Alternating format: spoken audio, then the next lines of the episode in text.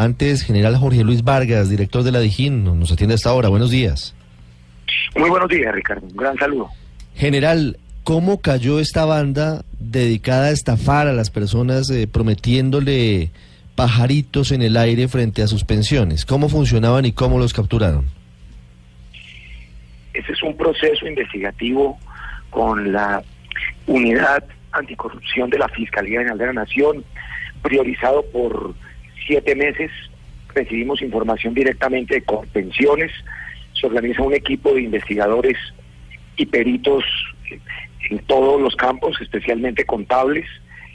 Eh, recibimos la información de cómo era el modus operandi, en términos de que se hacían pasar por asesores y abogados para trasladar pensiones de, una, de un sector, de una empresa, a Colpensiones. Eh, les indicaban que básicamente necesitaban un dinero antes de ser eh, traspasada su pensión a Colpensiones y finalizado el trámite, ellos deberían pagar eh, el resto de la suma acordada. Mm, les pedían unos documentos y lo que sabemos es que posterior a eso, otra red de tramitadores que trabajaban con estos supuestos abogados falsificaban algunos de los documentos que eran sometidos a la verificación de colpensiones. Pero si en medio de la, de la actividad delictiva general eran efectivos, es decir, ellos sí hacían el trámite. estamos en ese proceso, tenemos 30 en los cuales sucedieron, pero estamos revisando porque muy probablemente se van a encontrar dentro de ellos documentos anómalos. Eh, hay más de 150 hechos denunciados en los cuales los peritos encontraron inconsistencias eh, y pues esto es una estafa y falsedad en documento. Estafa a las personas a las cuales supuestamente le estaban prometiendo el, eh, el traslado y la falsedad en los documentos que estaban produciendo eh, dentro de la empresa.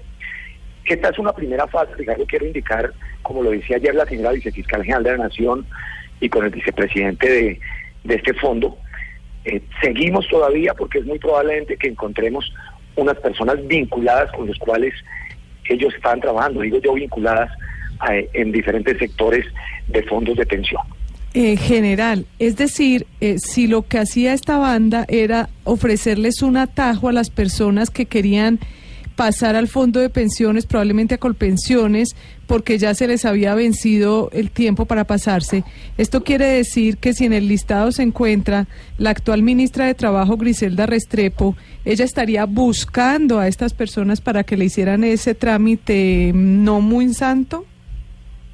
No, no, no. Eh, eh, digamos, en, en el caso de ella y de otras personas que obraron de, de buena fe, que lo tenemos eh, registrado, Mm, eh, fueron, abusaron fue de la confianza de, ellas en términos de, hacer una verificación para eh, el uso de, este fondo de pensión. Mm, ahí era, se presentaban como asesores en términos de, de acceder a, a, este a esta empresa eh, Colpensiones. ¿Quiénes serían en general los otros cómplices de la banda? ¿Usted nos anticipa que tendrían posiblemente tentáculos a más alto nivel o en otras entidades? ¿Qué han podido indagar? Mm, no puedo revelar nombres de otras personas porque pues, hacen parte del, proceso. Eh, estamos precisamente en esto para, pueden haber otros tramitadores y eh, reitero las verificaciones que estamos haciendo al interior de los fondos de pensiones. ¿Privados? Es decir, aquí hay cómplices eventualmente en los fondos privados de pensiones. Estamos haciendo la verificación tanto en privados como en contenciones con nos están colaborando muchísimo contenciones fue la misma el mismo fondo el que eh, nos llamó y también en los otros fondos en donde tenemos información mm, nos están eh, prestando toda la información. Sí, pero estos detenidos, ¿quiénes son en realidad? Es decir, ¿y qué vínculos tenían con el alto gobierno como para que hayan caído la ministra de Trabajo, el jefe de presupuesto nacional, algunos funcionarios de la presidencia y jueces y fiscales en ciudades como Cali, Bucaramanga y Bogotá? ¿Qué sabemos de ellos? ¿Y por qué se movían en unos círculos tan altos? Se hacían pasar como abogados. Mm, hicimos una verificación, el equipo de investigadores el Consejo Superior de la Judicatura y no hemos encontrado registro de, de ellos como abogados.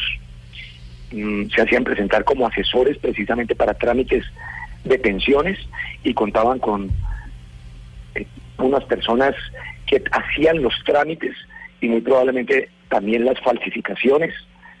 Mm, uno de los con los que ellos delinquían, que hacían parte de este grupo de delincuentes, está el señor Néstor Raúl Romero, quien también ya había sido condenado entre 2009 a 2010, perdón, a 2011, por falsedad en documento público.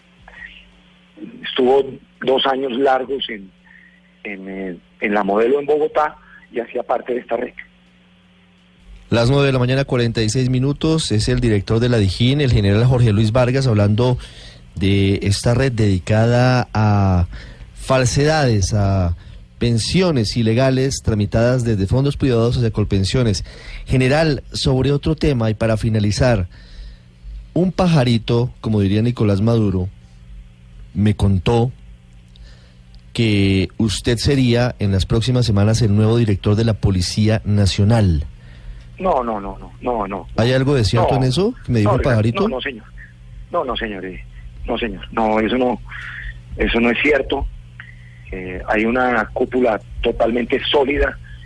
Eh, eso carece total fundamento. Quiero negarlo categórica y enfáticamente. 947, desmentido total y categóricamente. General Vargas, gracias por estos minutos para contarnos de ese operativo. Muy amable.